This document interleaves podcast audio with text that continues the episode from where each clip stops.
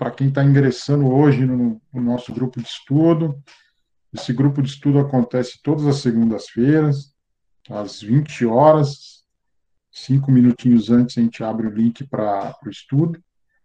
Eu, Marco Aurélio, João aqui do meu lado, na, pelo menos na minha tela, está tá do meu lado aqui, João. E o nosso mentor, o Wallace, nós participamos desse estudo. É, e esse estudo tem mais ou menos a duração de 50 minutos. Eu queria já antecipar aqui, pessoal, eu fiz um pedido no grupo para trabalhadores da casa e vários entraram em contato comigo. Eu queria agradecer. Eu não consegui responder todos. É, vou até pedir àqueles que, que me mandaram a mensagem é, que, por favor, me mandem novamente com o nome, tá? Para mim poder salvar o nome. E aí eu vou responder sim, tá? Se nesse primeiro momento aqui é, a, não tiver a oportunidade, nós já vamos deixar o nome ali. E assim que abrir mais vagas, nós já vamos né, conversar direto com as pessoas que se voluntariaram para o trabalho. Então, eu agradeço demais. Teve vários, várias pessoas desse grupo que entraram em contato comigo. Eu por alguns desencontros, também não consegui falar com todos, tá? É, mas nós vamos conversando sim, nós sempre estamos precisando, e já antecipando, porque nosso trabalho está cada vez mais aumentando na casa, né? O João está aqui do, meu lado também, faz parte do trabalho da, do sábado e outros trabalhos da casa também. Então, o, a convocação é constante, tá? Mais dois minutinhos. Boa noite, pessoal. Acho que aproveitando ali, Marco, no, no, no chat, a Joyce né, mandou uma mensagem, se já pode mandar pergunta. Fica à vontade, né, Joyce? No que eu e o Marco aí mais para o final do nosso encontro, a gente dá uma olhadinha no chat de novo e no que estiver ao nosso alcance, a gente vai responder com prazer. Pode mandar pergunta assim, pessoal, todo mundo que tiver alguma dúvida, pode mandar na no chat. Caso a gente não saiba responder, né, a gente reserva também essa pergunta para posteriormente mandar alguma coisa ali no nosso grupo no WhatsApp ou no Telegram. Então, é, aproveitando também rapidinho para a gente começar aqui, o João comentou do Telegram, né? Então, nosso grupo de, de WhatsApp, ele, ele já está num volume que nós não conseguimos mais incluir ninguém. Então, a gente abriu um grupo no Telegram. Então, quem viu lá no, no Facebook a chamada do grupo de estudo para o Telegram e já está no WhatsApp, não, não tem necessidade de mudar, tá, pessoal? A gente tá, o que a gente está colocando no Telegram, a gente está colocando no WhatsApp também. Se um dia a gente for migrar para um só, aí a gente avisa vocês. Então, esses esse Telegram foi, foi aberto para quem está para quem está é, fazendo parte do grupo na atualidade. Então, quem já está no WhatsApp, continua no WhatsApp por enquanto. Tá? Mas vamos começar, então. É... João, você poderia fazer a prece de abertura para nós, por favor? Claro, Marco. Vamos lá, então.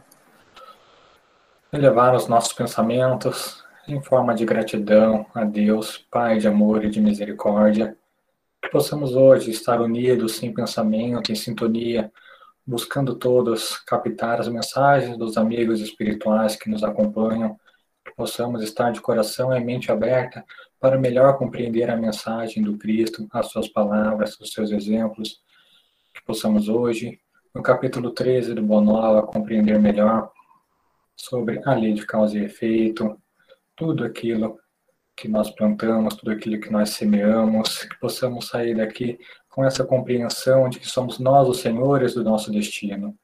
Se conosco hoje sempre, Pai, que assim seja. Que assim seja.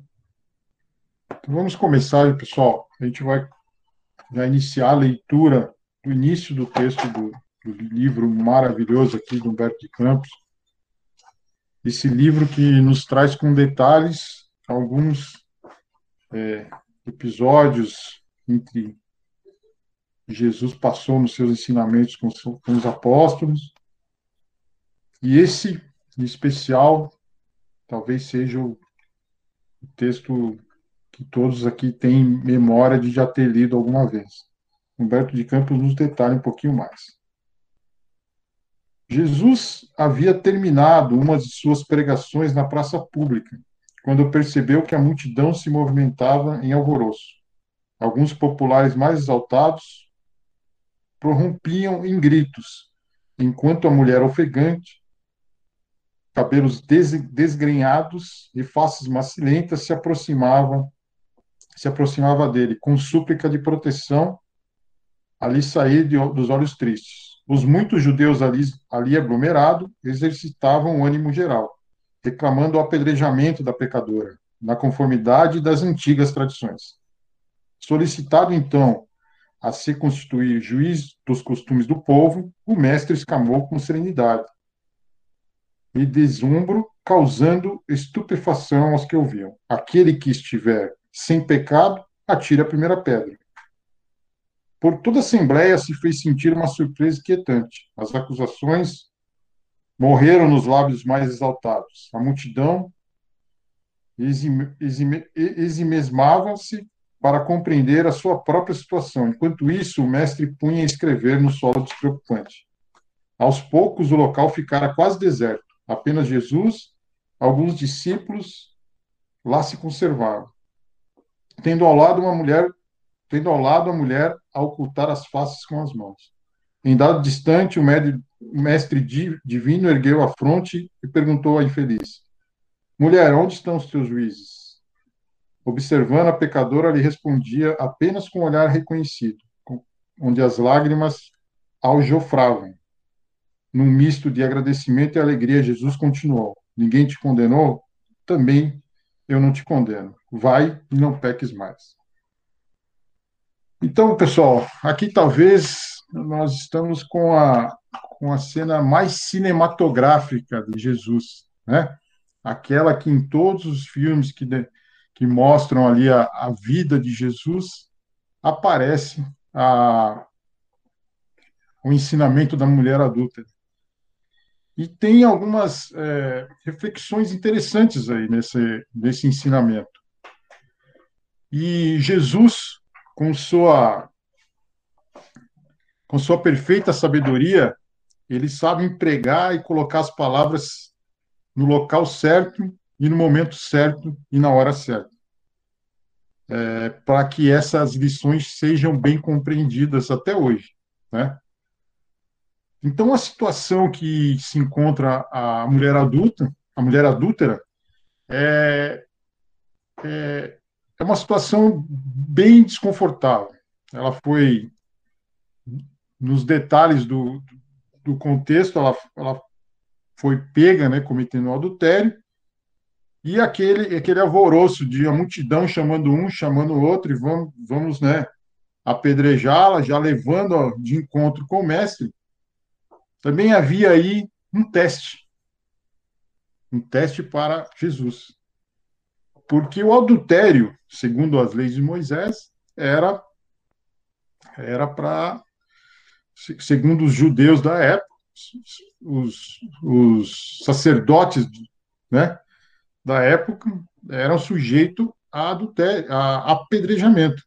Então, é, ao perguntar ao, ao, a, a, multidão a chegar perto de Jesus e, e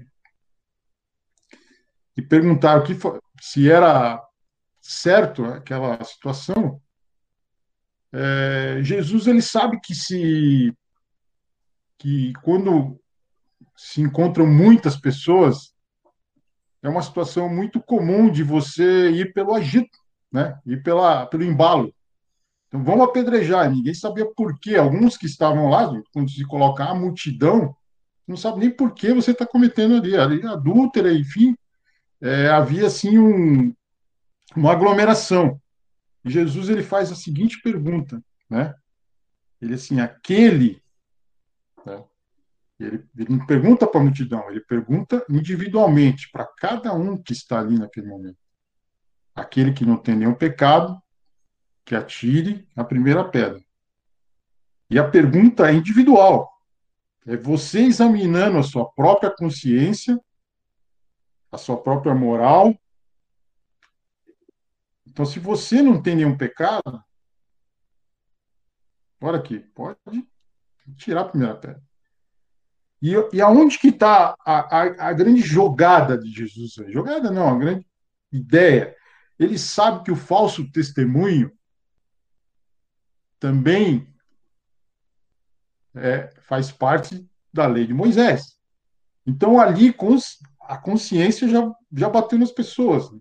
E no trecho bíblico fica bem claro também, que não está colocado aqui no texto do Humberto de Campos, que é o Evangelho de João, é, capítulo 8, versículo 1 a 11, coloca que quando ele falou isso, as pessoas se calaram, houve um silêncio total, como o Humberto de Campos colocou, e os mais velhos foram saindo. Então, a gente já leu na Bíblia isso, os mais velhos foram saindo, ou seja, eles, os mais velhos tinham mais pecado, eles eram mais velhos, né? Então eles já foram, já foram saindo, ficando mais novos e não sobrou ninguém. Diz a lenda que Jesus, quando fala com eles, ele fica escrevendo no chão. E o que, que ele está escrevendo? Os dez, dez mandamentos ali. Ele está escrevendo as leis de Moisés. Então, Jesus, em nenhum momento, foi contra as leis de Moisés. Por quê? Porque a ideia dos judeus, na ocasião, que confrontavam sempre as ideias do Cristo, era que ele confrontasse as leis de Moisés. Não, ele falou: não, Moisés está certo. Alguém aqui é livre de pecado para poder julgar? Então, se alguém falasse que sim, estava cometendo o que? O falso testemunho, né? Que é um dos dez mandamentos. Então, é, é muito interessante isso, porque na sequência Jesus acolhe a irmã adulta, falou, irmã, não tem mais ninguém aqui, né? É, se ninguém te condenou, eu também não vou te condenar, né? porque ele próprio, talvez o único ali, teria esse direito. E ele, é, com a sua eterna bondade e amor, falou: não vou te condenar, vai não peques mais. Naquele momento, Jesus acolhe e dá aquela bronca, aquela, aquele ensinamento, e fala assim: ó, você passou pela prova. A prova foi essa. Você aprendeu, você aprendeu a lição. E só não peques mais.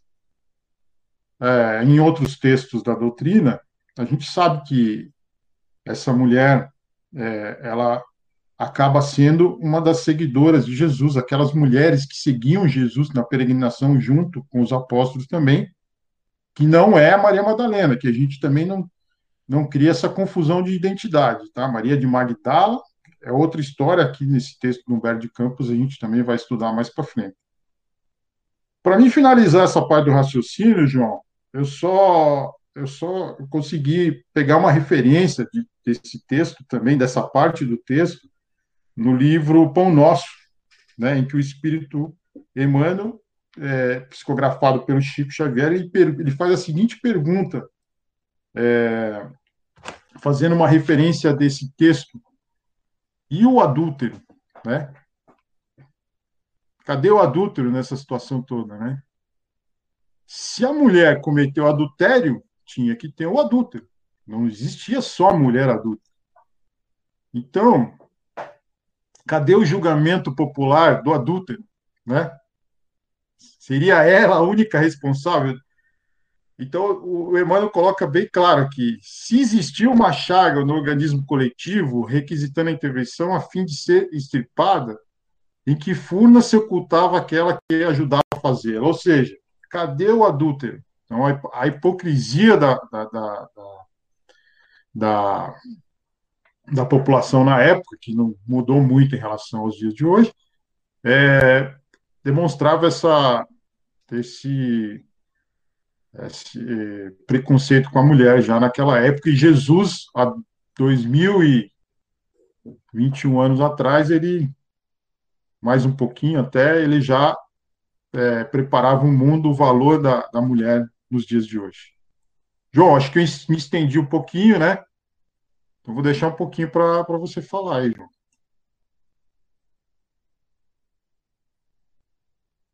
Imagina, Marco, falou muito bem, boas reflexões. Acho muito interessante esse ponto que você trouxe, tanto no começo da tua fala quanto agora no final, sobre a questão da hipocrisia, né? A gente até vai ver nesse capítulo mais para frente que o próprio Cristo traz essa palavra e esse sentimento né, de, de, desses hipócritas, né, que não julgam demais, que também, se fôssemos seguir a, a risca ali da época, também mereceriam ser julgados, né?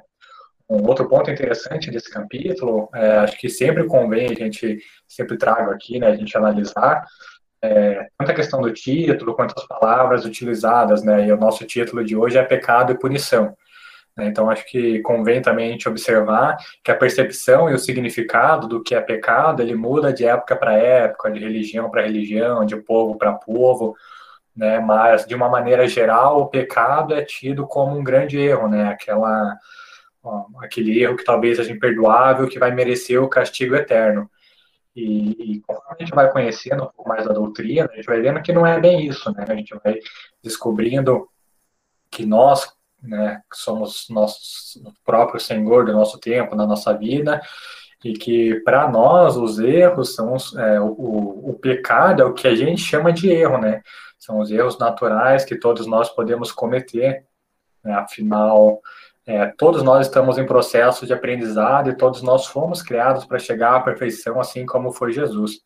É, e se nós acreditamos nisso, não convém acreditar que Deus, de alguma maneira, vai punir alguém, né? vai punir os seus filhos. É, como disse Jesus, ele não quer que nenhuma das suas ovelhas, né, do seu rebanho, se perca. E, e foi o que ele prometeu. Esse capítulo ele é bastante reflexivo, traz bastante reflexão interessante, como você trouxe para a gente. É, e a gente traz aí desde muito tempo já o Cristo falando desse, desse perdão, dessa não julgamento, né?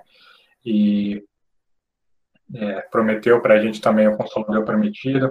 Estava dando uma olhadinha aqui de novo, logo no primeiro, no primeiro trecho da nossa leitura, é, no primeiro parágrafo do capítulo, ele fala ali de uma mulher ofegante, cabelos desganhados, faces macilentas. É, logo que eu fiz essa leitura, eu fui novamente transportada lá para o capítulo 11, que a gente estudou aqui, né, poucos dias atrás, capítulo 11 do Boa Nova, que é o Sermão do Monte, que a gente já estudou aqui, foi o capítulo em que Levi chegou a questionar o quão válido seriam esses irmãos mais desventurados no Evangelho do Cristo, né? Então lá a gente viu também que esses necessitados, esses doentes, né, eram questionados à época, e aí que a gente traz ele de novo, a gente vai ver nesse capítulo, que eles, é, todas essas chagas, elas eram tidas como castigo, né, como uma punição realmente. Então, por isso que esse capítulo é, é bem interessante da gente ler.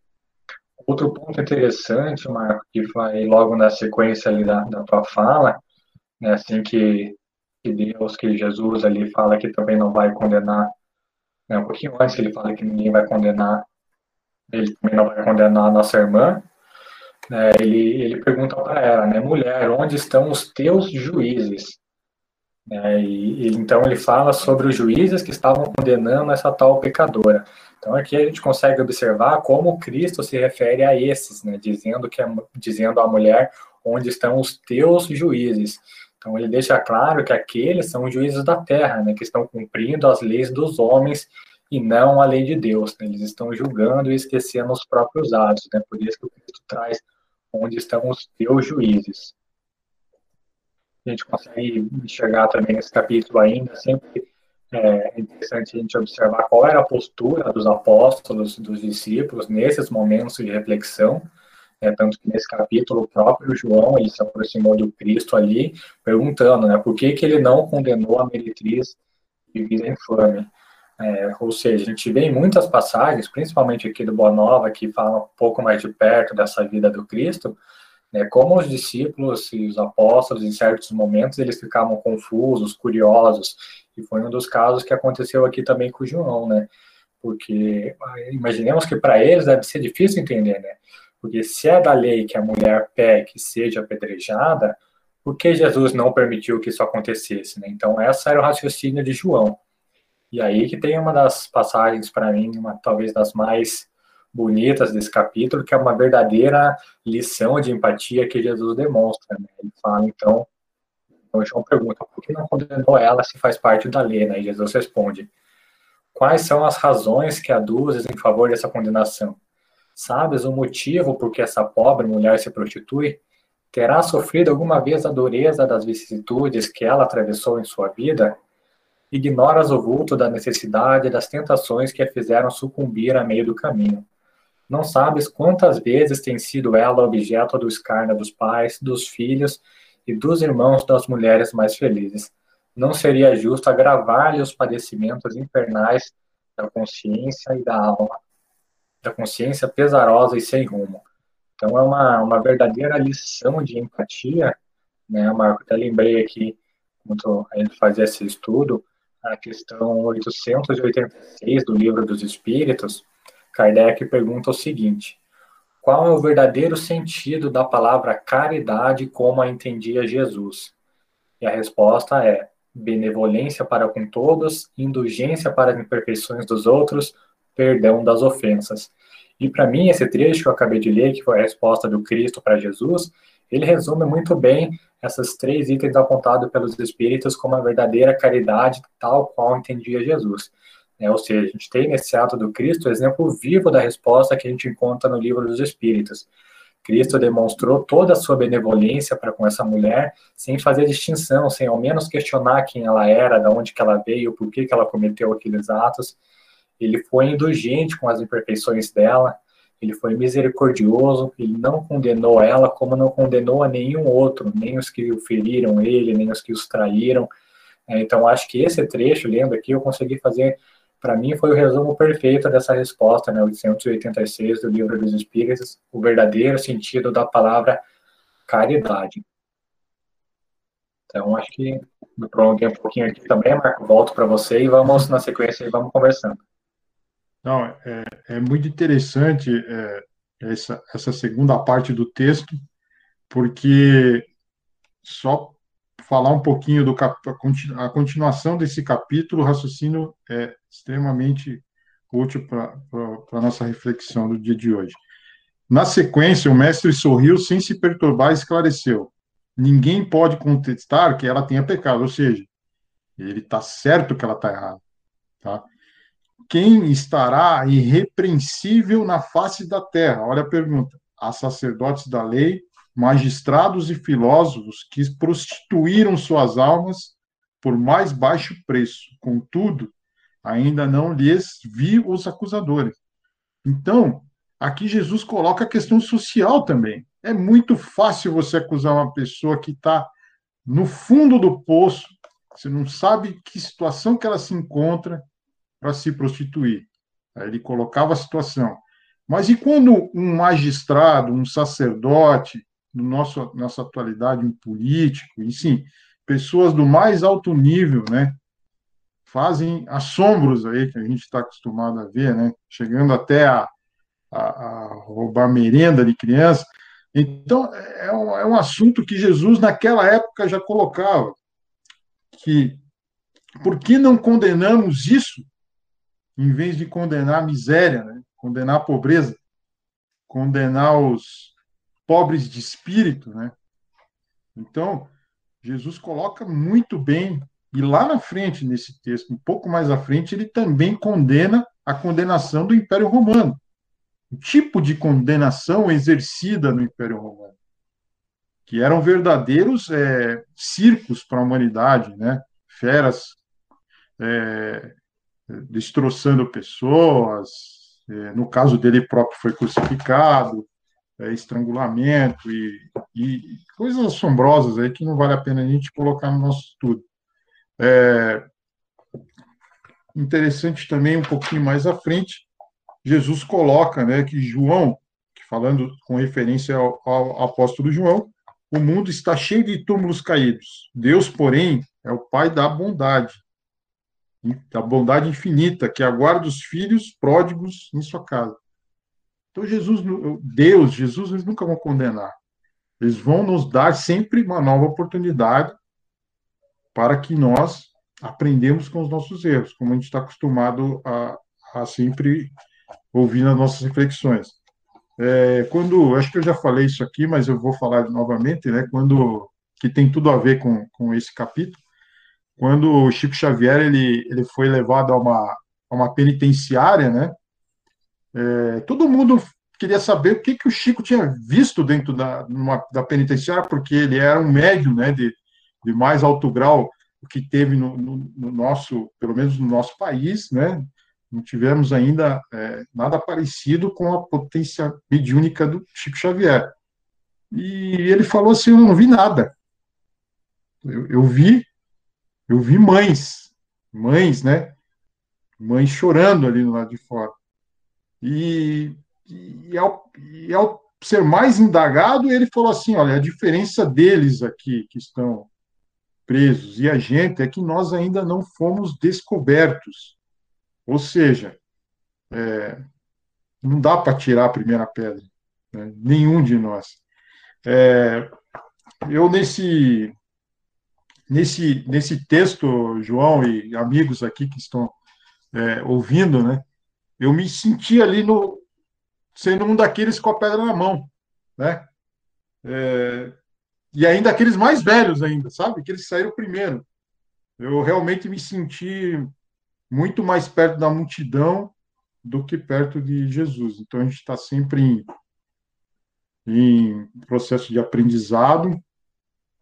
E eu acho que esse texto reflete primeiro a bondade de Cristo, né? o amor e a caridade para aqueles que tinham me, os menos desfavorecidos, né? aqueles que que tinham menos condições de, de, de se pronunciar à sociedade.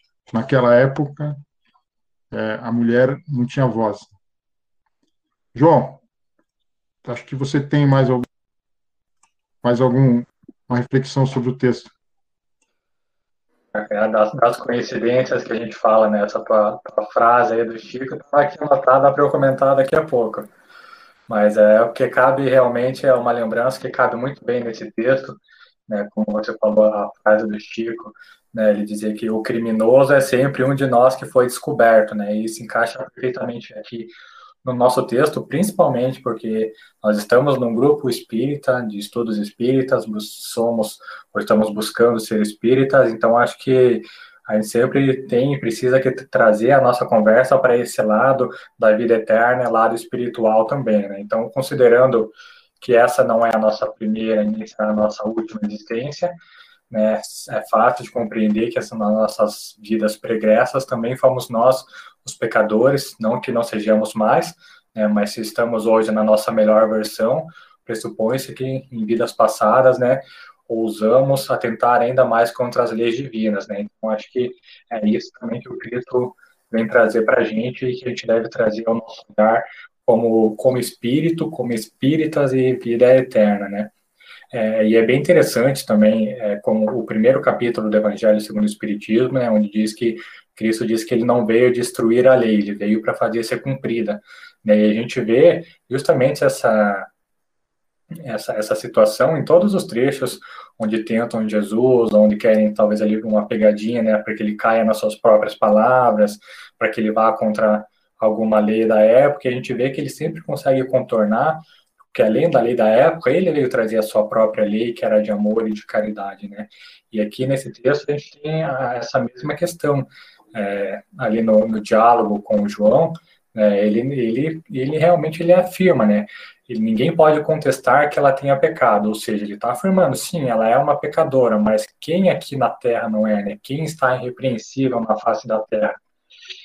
E que a gente entra naquela questão que a gente comentou lá no começo, né, Marco, da hipocrisia.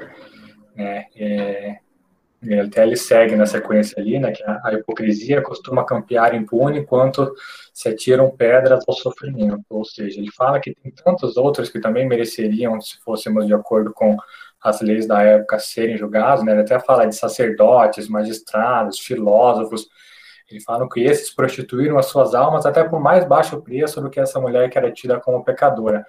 Mas ninguém está acusando eles, né? Então, por isso que é interessante que aqui não cabe mais só olhar para a nossa existência, né? Ou seja, é, quem somos nós hoje para julgar ou condenar alguém por seus atos, sendo que nós próprios podemos ter praticado ato pior em alguma de nossas vidas pregressas, né? Acho que essa é uma das grandes mensagens que o Cristo traz aqui para a gente também, aliada a uma outra que ele fala da a promessa Aí vou, como eu disse, a promessa do, do, do Krita, esse trecho, traz para a gente essa esperança, né? Ele fala, tem um trecho muito interessante aqui que ele fala: cada ser traz consigo a fagulha sagrada do Criador e erige dentro de si o santuário da sua presença ou a muralha sombria da negação. Mas só a luz e o bem são eternas, e um dia todos os redutos do mal cairão, para que Deus resplandeça no espírito de seus filhos. Então essa é a promessa do Cristo, né, que nos dá a esperança de que um dia todos nós vamos caminhar ao lado dele como espíritos puros. Não vai mais ter mágoa, não vai ter inveja, não, vai, não mais vai ter ofensa, não vai mais ter crime. Mas o que o Cristo traz para a gente é que se esse tempo vai demorar mais ou menos, aí depende de nós. Né? Todos nós estamos destinados a seres perfeitos, sim. Mas o quanto vai demorar e quanto, o grau da dificuldade que a gente vai enfrentar, isso só depende de nós. Que ele nos deu o livre-arbítrio para que nós, que a gente tivesse o mérito dos nossos próprios atos, das nossas próprias escolhas, né? Então somos todos os, os senhores do nosso próprio destino. É, que mais que a gente pode abordar aqui? Ele fala essa questão que a, a nossa amiga ali trouxe no chat, a gente vai ver um pouquinho daqui a pouco também, fala sobre a Terra como um grande hospital, né, onde o pecado é a doença de todos, ou seja, o Cristo faz questão de dizer que nesse grande hospital todos são doentes, né, todos nós precisamos do remédio, todos estamos aqui porque atentamos contra a lei divina, né, ainda temos que evoluir, temos que melhorar, e se todos pecam, se todos pecamos, todos erramos, todos estamos aprendendo, por que iríamos nós condenar o nosso próximo, né? É, vamos ver o que mais. E, aí, e acho que para fechar, Marco, talvez, antes da gente passar para as perguntas, tem outro ponto interessante também, a gente falou bastante agora né, do, do, do título do nosso capítulo, né, que traz pecado e punição. A gente falou bastante agora sobre todos nós sermos os pecadores, né, mas tem uma pergunta interessante que Tiago faz um pouquinho mais para frente para o Cristo, né, que ele fala, é, se Deus é tão misericordioso, por que ele pune os seus filhos com defeitos e moléstias tão horríveis? Então, é, nessa pergunta de Tiago, a gente já consegue observar que o, qual que é o conceito de punição na época, né? Então, eles tinham as moléstias como castigos. Eles acreditavam que todas as mazelas do mundo eram a punição de Deus por alguma falta cometida. Então, Jesus deixa claro que Deus, no seu infinito amor, ele não poderia punir os seus próprios filhos, né? Muito pelo contrário, ele dá aos filhos a plena liberdade pelos seus atos. E é o que Jesus comenta na resposta ali um pouquinho mais à frente, né, que a criatura, às vezes, abandona o trabalho edificante para viver o sabor dos seus caprichos.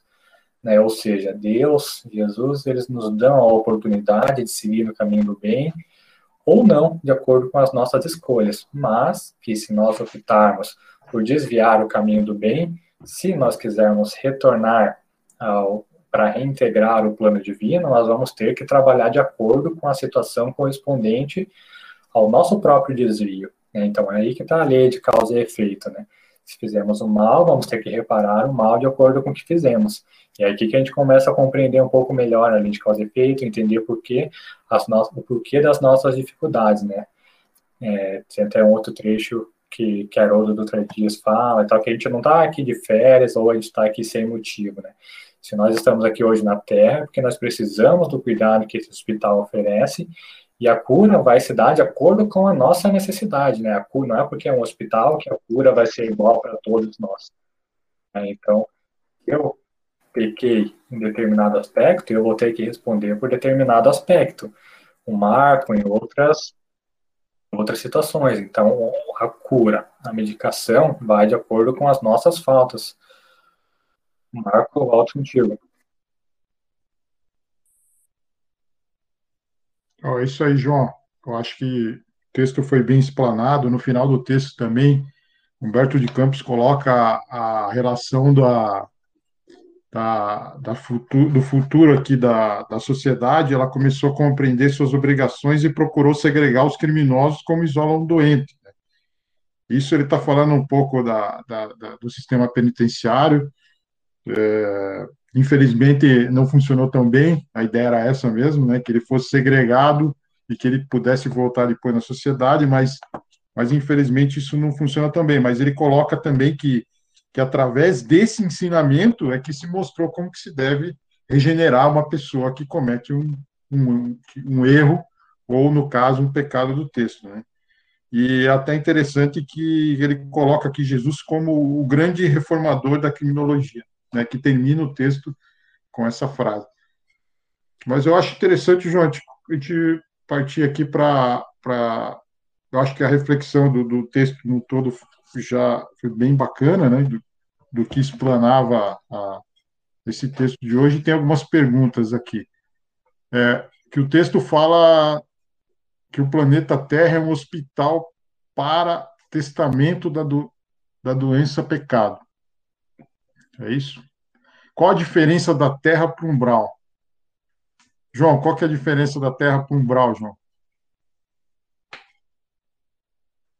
O, o umbral, ele é consequência, né, Marco? A Terra, a gente vem aqui para as nossas provas ou expiações, a gente tem um planejamento onde a gente vem é, buscar o refazimento de tudo isso que a gente comentou agora, né? Se nós erramos em vida passada, a gente vai ter um planejamento para que nessa vida aqui na Terra e no plano físico a gente tenha necessidade ainda de encarnar, de estar em, em sintonia com o plano físico, né? De viver a, a, as dores, as mazelas, enfim, da carne.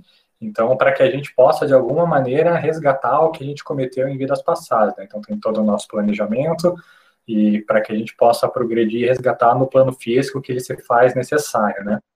E o, o umbral, ele é, ele é, a consequência dos nossos atos, né? Ele é, tem no, no livro Nosso Lar, né, de André Luiz, acho que foi um dos livros que mais popularizou esse termo, né, o Luiz fala que o umbral é uma região destinada ao esgotamento dos resíduos mentais em um período posterior à desencarnação, né?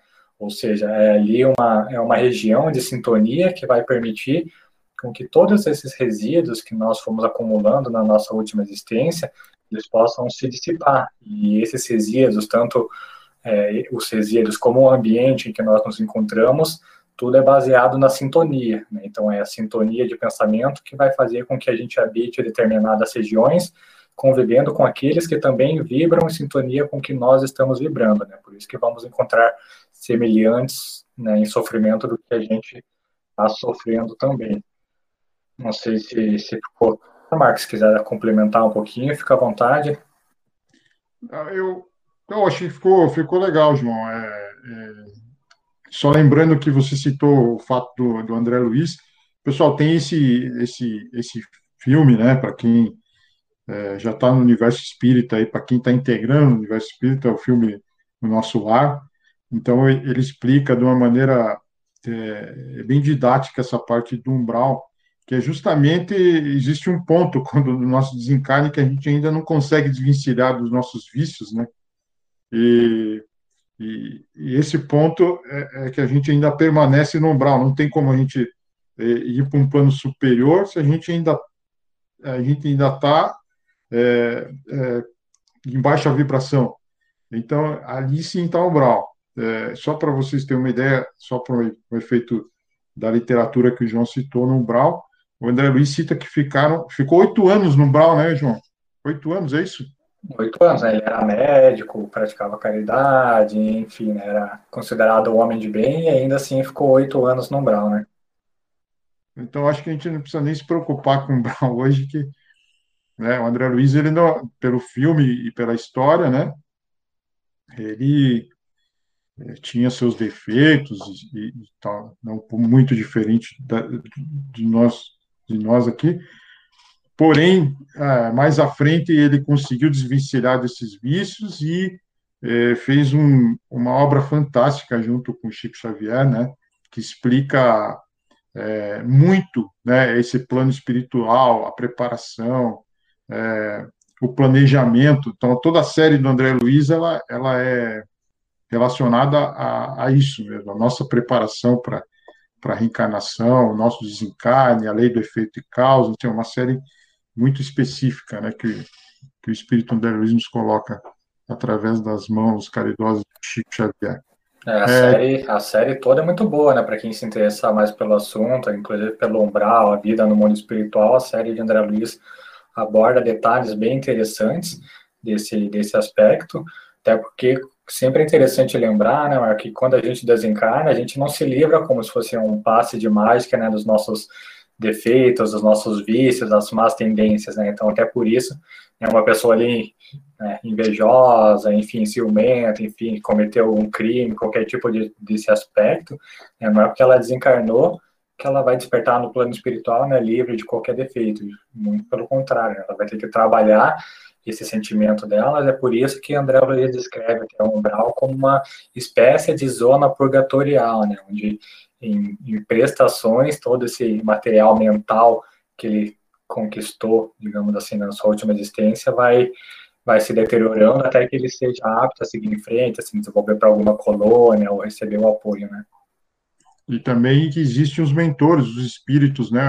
Uma equipe toda destinada a recolher esses espíritos lá no umbral para levar para as células de, de regeneração, né? Que vão fazer esses espíritos se prepararem para uma próxima reencarnação. Aí tem, tem uma sequência de uma pergunta do Rodrigo, logo depois dessa pergunta do, do Umbral, Rodrigo Gonçalves.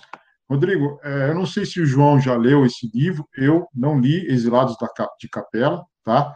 mas na sequência você faz a colocação do, da evolução dos mundos, que é isso mesmo, tá? É, é, eu acredito que, é, pelo que a gente estuda na literatura espírita, né, existem mundos mais evoluídos que, que os nossos e menos evoluídos. Nós aqui na Terra, hoje, estamos se preparando para uma evolução, né, de, de para o mundo de regeneração. Mas é, o provas e expiações não vai acabar nunca. Né? Então, é, a evolução, e quem, quem puder e quem estiver, é porque também evoluiu, né? como espírito. Mas a, a colocação que você colocou é por aí. Eu não li o livro, tá? Não sei se você já leu, João, Exilados de Capelas. Eu tenho referência, mas eu acho que o que ele coloca ali tá, tá correto. É isso mesmo, Marco. Um pouco de Exilados de Capela também fala no livro A Caminho da Luz. É, mas é interessante a pergunta e tem justamente, também teve essa preocupação quando ele fez o livro dos Espíritos, né, quando ele estava trabalhando na codificação, inclusive a pergunta 687 do livro dos Espíritos, Kardec pergunta, né, se a população seguir sempre em progressão constante que vemos, chegará um momento em que ela se tornará excessiva na Terra?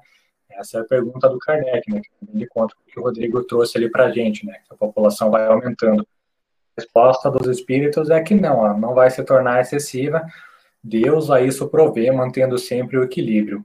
Ele nada faz de inútil. O homem que só vê do ângulo do quadro da natureza não pode julgar a harmonia do conjunto. É, ou seja, tem algumas coisas ainda que a gente não nos é dado compreender, né, mas ele deixa claro que é, esse equilíbrio, essa harmonia faz parte da natureza, então não existe essa preocupação com a, com a população excessiva na Terra. E quanto aos mundos, é isso mesmo que vocês falaram, é, inclusive existem muitos mundos de mesmo grau, né? ou seja, não, é só a Terra e a, atrás da Terra tem inferior, acima da Terra um superior. Tem muitos outros mundos também de grau igual à Terra, né, que ofereceriam as mesmas condições para que a gente pudesse espiar as nossas faltas também. Então, nesses casos, também aconteceria isso de, de alguns espíritos poderem habitar mundos diferentes, né? Tem no livro dos espíritos também eles é, eles falam que todos os mundos são solidários, né? O que não se faz num se faz no outro, ou seja, se se por algum motivo na Terra já não mais aprender o que conseguir, mas ainda não conseguimos avançar o suficiente para habitar mundos superiores, podemos habitar mundos que equivale à Terra, né, mas onde vamos ter condições de aprender pouquinho mais do que não conseguimos aprender aqui. Bacana. João, tem a próxima pergunta, a colocação do Fabrício aqui no Livro dos Espíritos, questão 621, onde está escrita a lei de Deus. Você bem colocou, é, Fabrício, na consciência, né? A pergunta, é, a resposta é clara e objetiva, né? E se a gente começar a trabalhar a nossa consciência, a gente realmente sabe o que que que está certo, o que está errado, né? Até que quando comete o erro, na, na sua essência, ele tem certeza que cometeu, mesmo sabendo que é um erro. Né? Então, assim, a, a lei de Deus está na consciência, tá? Está corretíssimo. E eu sabia que ia ter uma pergunta, é, essa pergunta em específico, eu tinha certeza absoluta que ia ter aqui hoje na, no grupo, e eu acho que é bem interessante a gente é, colocar isso aqui no grupo, sabe? Então vamos lá. A tragédia que aconteceu em Santa Catarina nos faz refletir sobre nosso julgamento. É, eu vou querer também a opinião do João, vou dar a minha sobre esse assunto. Eu acho que a gente tem assim embasamento teórico de estudo para poder falar sobre sobre esse esse essa tragédia, né? Mas eu eu assim na minha na minha concepção o momento o momento atual da, da, da tragédia é tão quente que se a gente discutir alguma relação espírita que existe realmente num acontecimento desse, é, eu acho que a gente vai ser um pouco frio. Eu, eu prefiro, nesse momento, é, orar pelas mães, orar pelas, pelas crianças né, que sofreram essa tragédia, pelo menino lá que está no hospital e vai sofrer muito, mas muito, né, muito mais do que a gente imagina pelo que, que, que aconteceu. E a questão é, reencarnatória numa tragédia dessa, é tão extensiva para a gente discutir num momento, num curto espaço, mas, mas é isso aí, a família Araújo, na verdade, a, quem que é da família Araújo, levanta a mão ali. a família Araújo é, é, é isso aí, não, vamos refletir um pouquinho sobre o nosso julgamento, né? É, mas o momento é, é total de acolhimento às, às vítimas, né? É, e, e, e também ao, ao, ao, Parece difícil, né? A gente orar pelo, pelo, pelo, pelo assassino ali, mas ele, é, orando por todos, a gente vai fazer a nossa parte.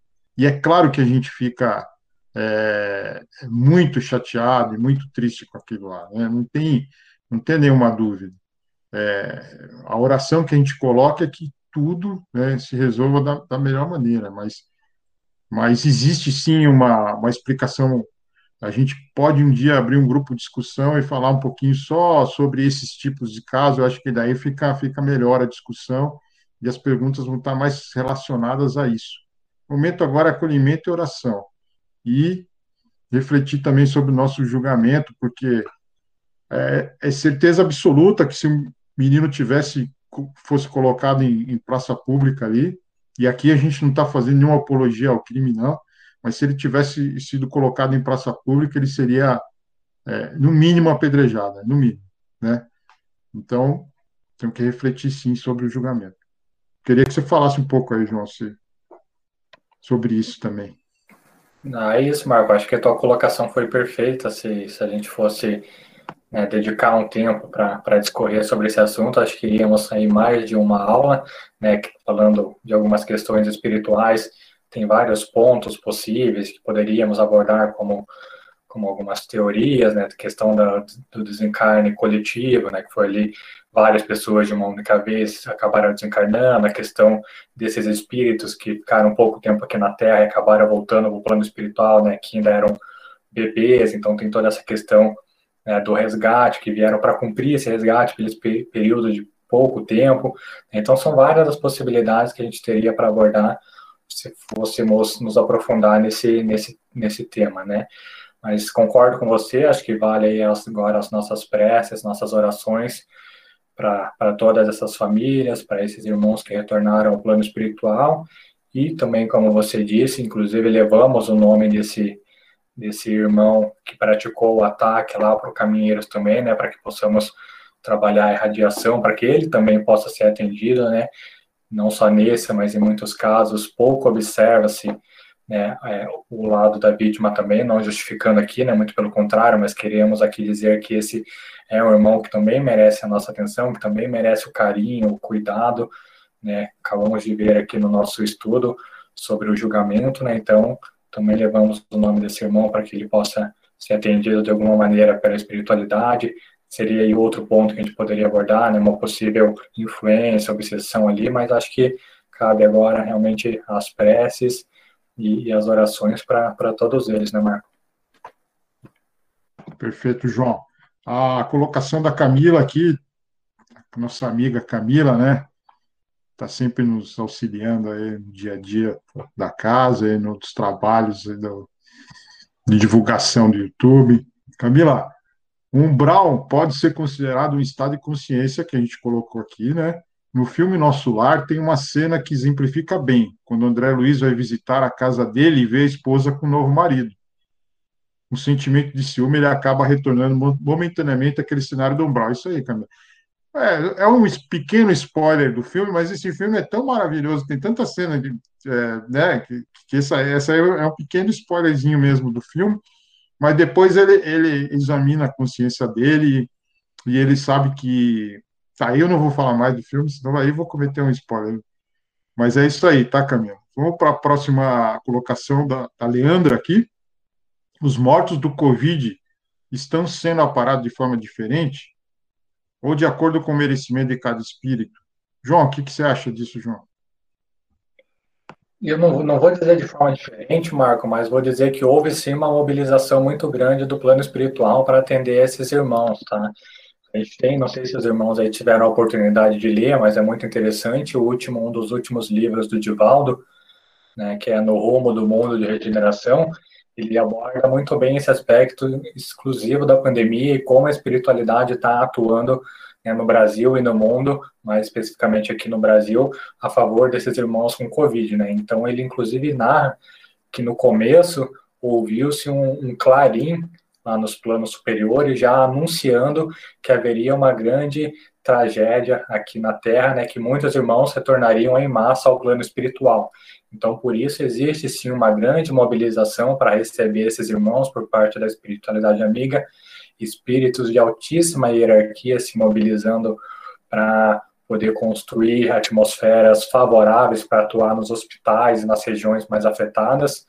Inclusive, a nossa casa, Caminheiros do Bem, aqui em Curitiba, é um dos exemplos, é uma das casas que tem uma ala dedicada exclusivamente para receber esses irmãos desencarnados no plano espiritual, né? São mais de 9 mil leitos em uma das alas espirituais lá do Caminheiros, exclusivo para receber esses irmãos. Né? Então, não sei se é parados de forma diferente, mas que há sim uma grande mobilização do plano espiritual para atender esses irmãos, sem dúvida.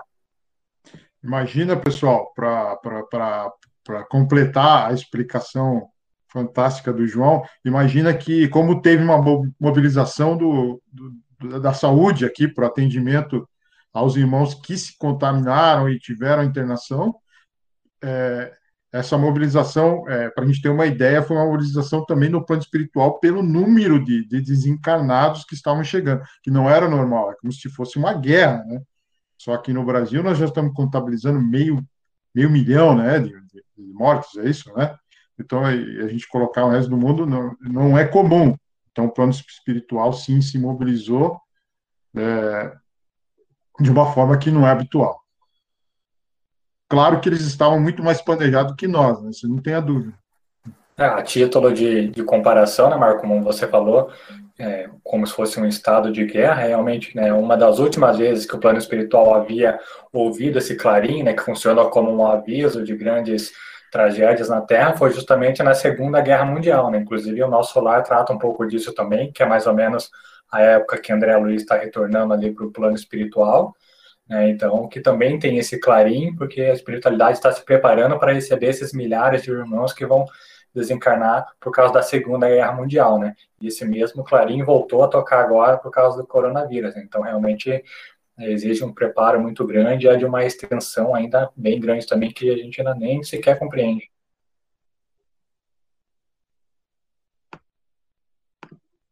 Pessoal, é, nós já, já vamos, estamos se estendendo um pouco ao nosso horário, já são 8h57, né? Eu acho que agradecer aqui a, a, a, a, família Araújo, lá de Fernandópolis, tá? a família, terra da, da, da, minha mãe, ali no interior de São Paulo.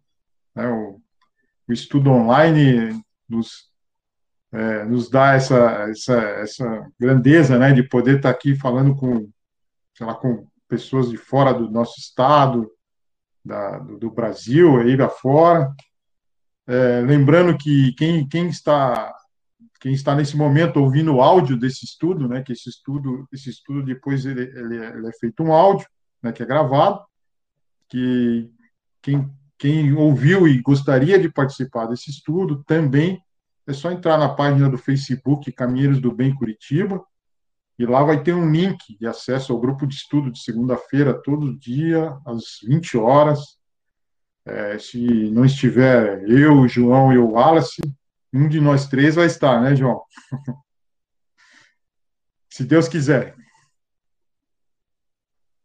É isso aí, Marco. Obrigado, pessoal, todos pela presença. Acho que o estudo de hoje foi, foi bastante produtivo. O nosso capítulo, ele mereceria um pouco mais de tempo, né, mas acho que de uma maneira geral conseguimos abordar alguns aspectos interessantes aqui dizem respeito ao nosso julgamento, ao que diz respeito à consciência que temos das nossas que temos ou que deveríamos ter das nossas vidas passadas. Sim, acho que foi um, um, assunto bem produtivo, com algumas perguntas super interessantes também. Então, obrigado a todos pela presença e segunda que vem, como disse o Marco, se Deus quiser, estaremos aqui. Boa noite, pessoal. Estamos abertos a críticas, elogios, sugestões. Então, vocês têm o nosso canal direto, né?